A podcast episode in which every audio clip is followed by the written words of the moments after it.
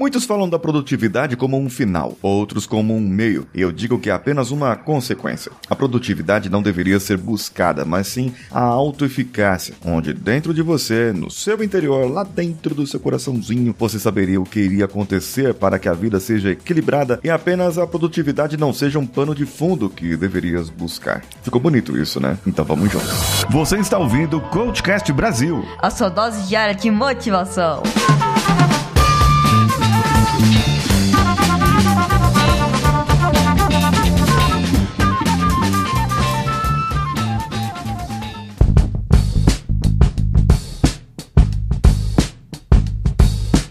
Muitas pessoas buscam ser produtivas, mas ser produtivas como se fosse uma máquina, como se fosse uma, uma máquina de uma empresa, onde eu já trabalhei em uma empresa de bebidas que tinham enchedoras que enchiam até 120 mil latas ou garrafas por hora. É muita coisa, minha gente. E a entrada e saída daqueles produtos eram medidas em eficiência, ou seja, a eficiência da linha, quanto melhor a eficiência da linha, menos perdas a linha tinha. Só que quando se fala em eficiência, eficiência para as pessoas, produtividade para as pessoas, muitos buscam a máquina, buscam o ser. Falam que você tem que trabalhar, trabalhar, trabalhar, trabalhar, produzir, produzir, produzir, produzir e chega num determinado momento da sua vida que você vê que nada valeu a pena. Você chega na sua casa com cansaço, você mal dá atenção para os filhos, mal dá atenção para o seu cônjuge, mal dá atenção para aquela pessoa que merecia ter a tua atenção. Eles também sentiram a sua falta. Eles também precisavam de você naquele dia. E assim como você teve teve um dia carregado que se esgotou emocionalmente, desgastou-se, você vai acabar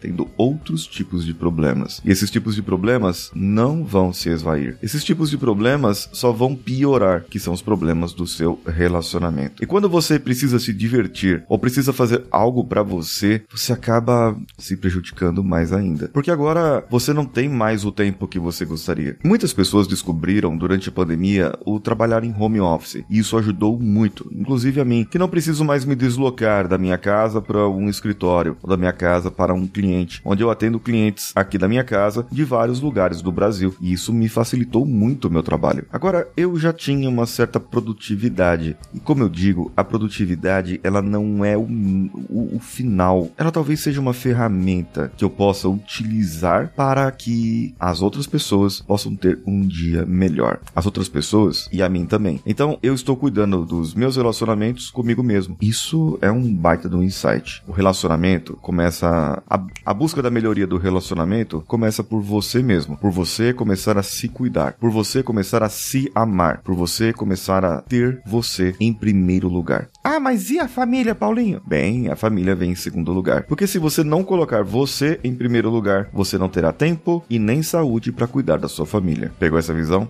Faz sentido para você? Comenta comigo no meu Instagram, arroba o Paulinho Siqueira, que sou eu. Um abraço a todos e vamos juntos.